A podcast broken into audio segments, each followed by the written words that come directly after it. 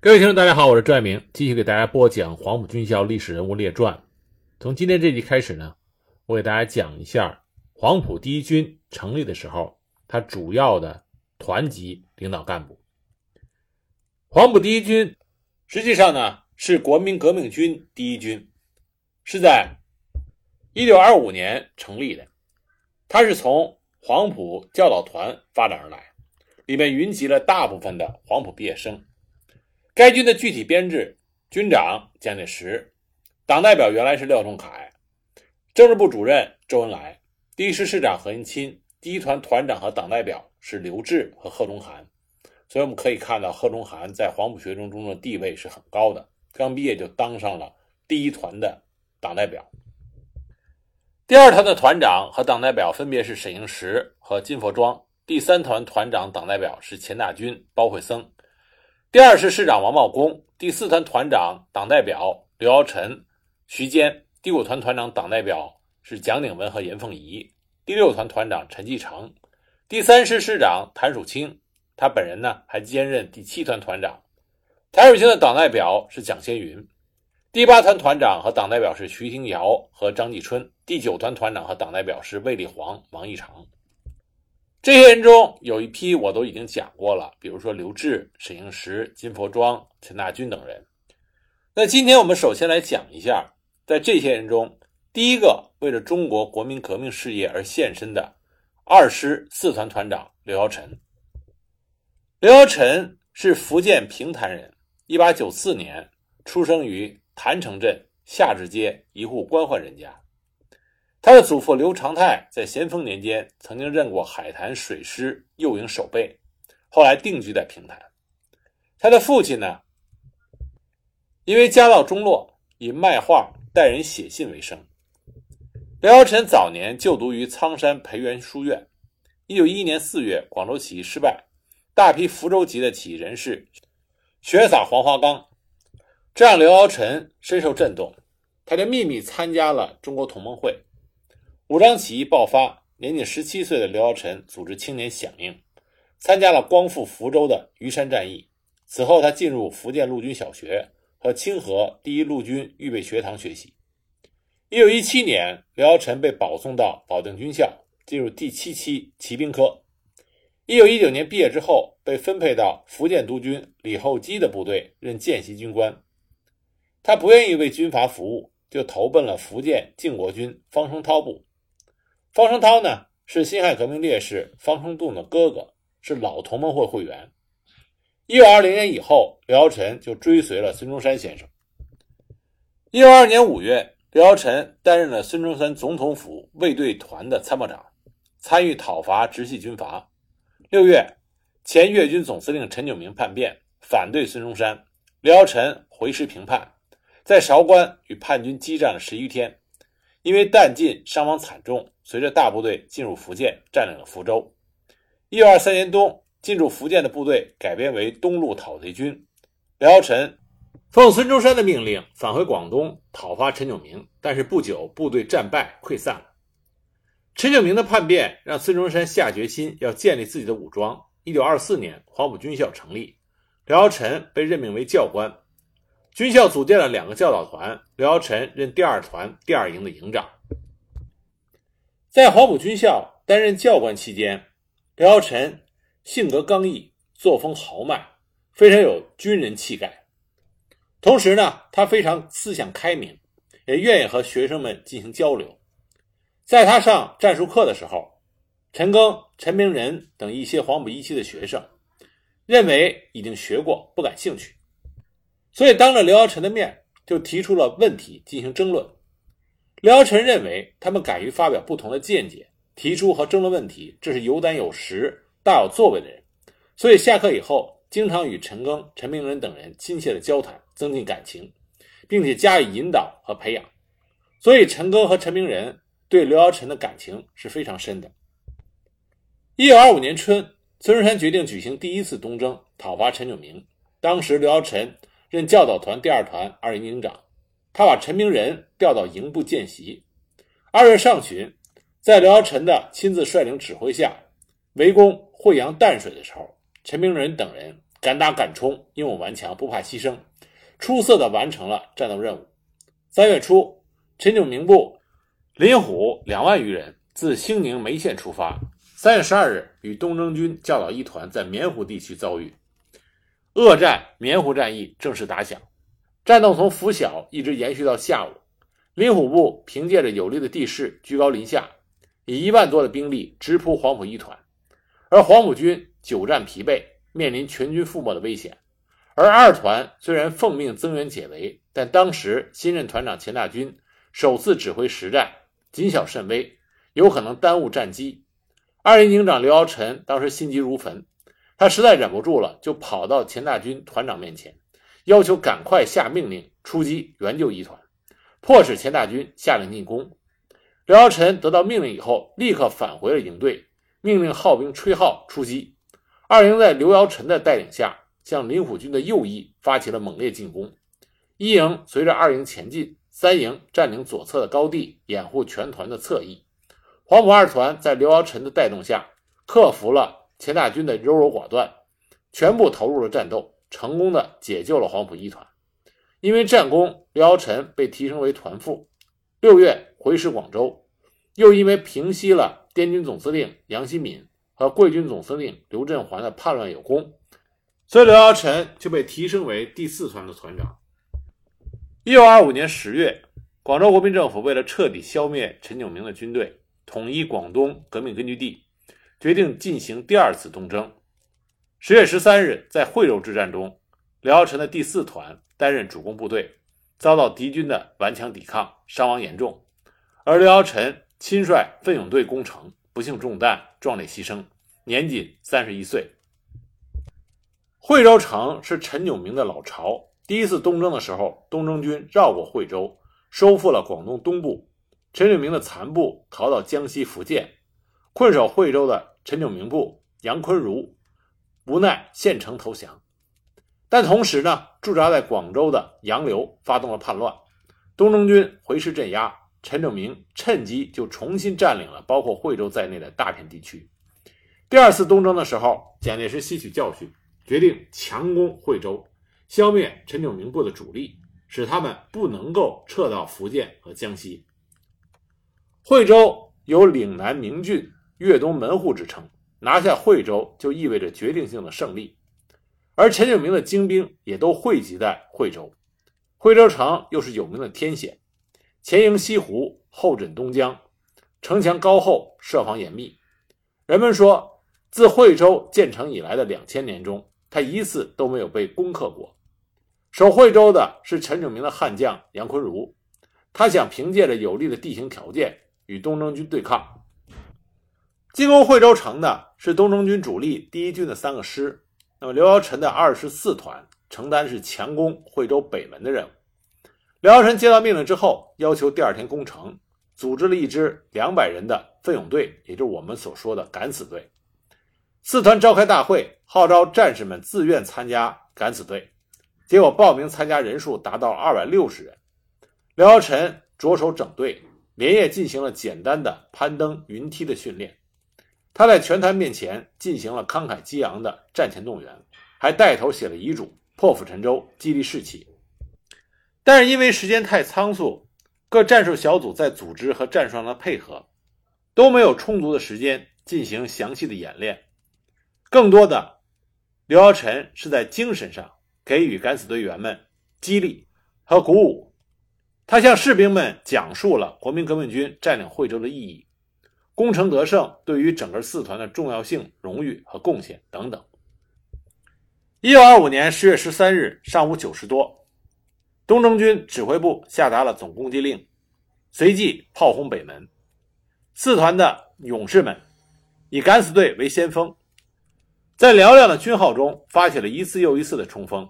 因为进攻北门必须通过拱北桥，才能到达渡口，接近城墙。而敌人依靠着城高墙厚、坚固工事，居高临下，顽强的抵抗，用密集的火力封锁了吴堰桥。冲向城墙的勇士们一批批的倒下，可是四团的将士奋不顾身，视死如归。一排人倒下去，一排人又接上了。副营长谭路明等人相继阵亡，敢死队员伤亡过半，情况非常危急。下午，刘尧臣的得意门生陈明仁、陈赓，这时候二臣都是连长，他们率领敢死队再次投入战斗，冒着枪林弹雨带头冲锋前进，而刘尧臣也亲自上阵指挥，带领敢死队攻城。他拿出手枪，高喊道：“敢死队，敢死队，我们不敢死，谁敢死？有主意之兄弟们，不要怕，跟着我来。”刘尧臣在保定军校学的是骑兵科，他身上就有了骑兵身上的那股热血。在刘尧臣的带动下，很快他们就冲过了桥，到了离城墙很近的地方，还带来了八架云梯。敌军猛烈的弹雨仍然在向下倾泻。士兵们一个一个倒在桥下，落在水中。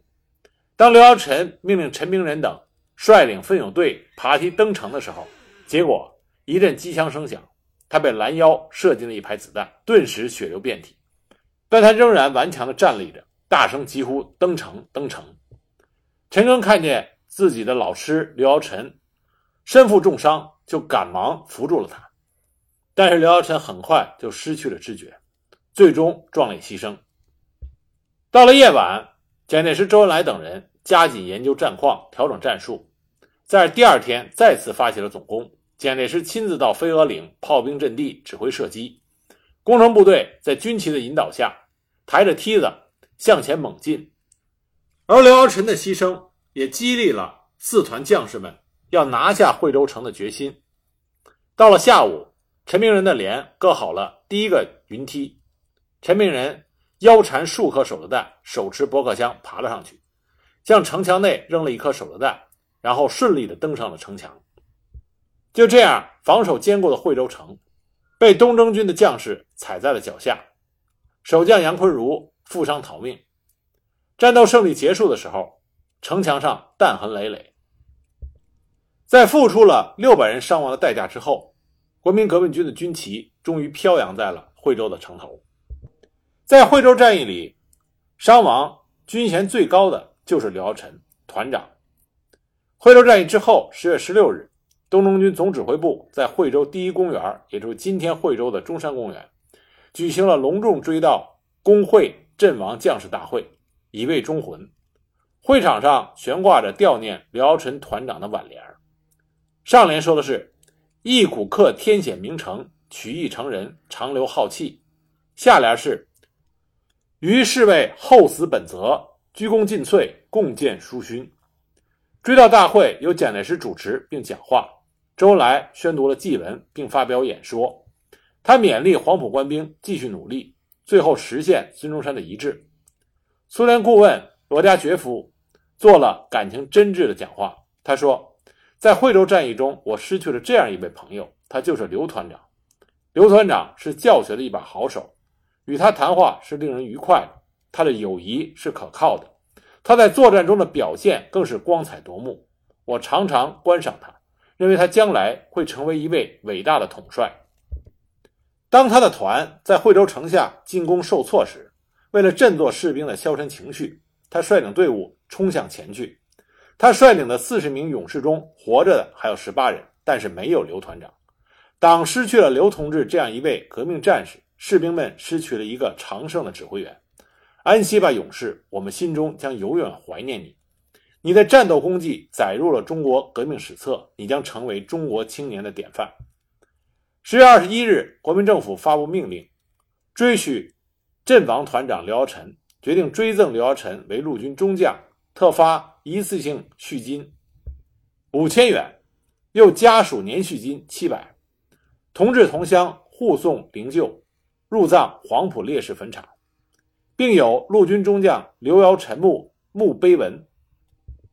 很多人都知道，广州有一处黄花岗七十二烈士墓园，为了纪念是辛亥革命广州起义中牺牲的烈士。但是少为人知的是，在黄埔长洲岛还有一座东征阵亡烈士纪念墓，这里纪念的是1925年两次东征中光荣牺牲的516位。黄埔军校师生烈士，所以也被称之为“小黄花岗”。最重要的是，这是两党烈士唯一的共葬处。一九二五年的东征，国共两党的优秀青年携手并进，没有主义的分歧，更多的是为了这个国家和民族，救人民于水火的雄心壮志。为了缅怀在战斗中牺牲的军校师生，赞颂他们的革命精神，在东征结束之后，广东革命政府拨专款六万五千余元，在黄埔军校所在地常州兴建了东征烈士墓，收集了在两次东征中以及平定浏阳叛乱，还有杀鸡惨案中部分军校烈士的遗骸，合葬于黄埔平冈万松岭。东征阵亡烈士墓始建于一九二五年十二月，那个时候正是国共两党为了共同的革命、共同的目标、共同奋斗的时候。两党精英为了民族的独立自由，为了国家的统一振兴，在战斗中，许多人献出了年轻的生命。他们生前是同窗，死后如兄弟；战斗中视同生死，死后在青山绿水间同穴相眠。整个墓园占地面积约五万平方米，由纪念坊、墓道、凉亭、墓冢和济公坊组成了一个中轴线。墓园坐南向北，面临珠江，后枕万松岭，依山而建，气势雄伟。纪念坊伫立在江边，一九二八年建成，坊高约十米，宽约四十七米，全部由长方形的花岗石砌成。正面开有三个大石拱门，中门较大。坊上书写的篆文是“东征阵亡烈士纪念坊”，这是蒋介石亲自题书的。进入纪念坊是依山势用花岗石铺成的宽敞墓道，墓道两侧遍植了常绿乔木，各建了一座绿色琉璃瓦顶的凉亭。烈士墓冢呈正方形，高一点八五米，四边各有宽约三十一米，面积为一千余平方米。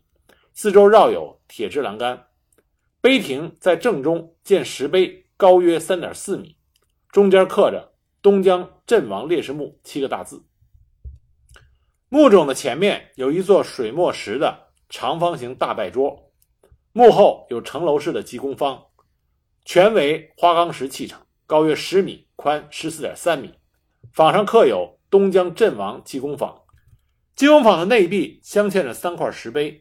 铭刻着黄埔军校师生在东征中的战绩、烈士英名、陆军中将刘尧臣的生平和攻打惠州时牺牲的经过。这三块石碑的名字，一块是国民革命军军官学校东征阵亡将士纪念碑，一个是陆军中将刘军墓碑，还有一块是国民革命军军官学校东征阵亡将士提名碑。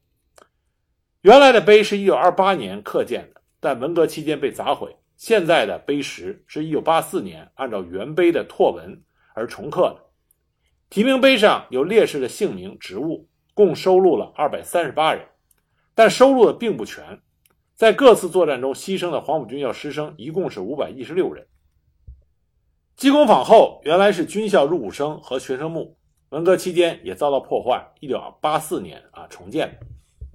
烈士墓园的两翼还有墓冢。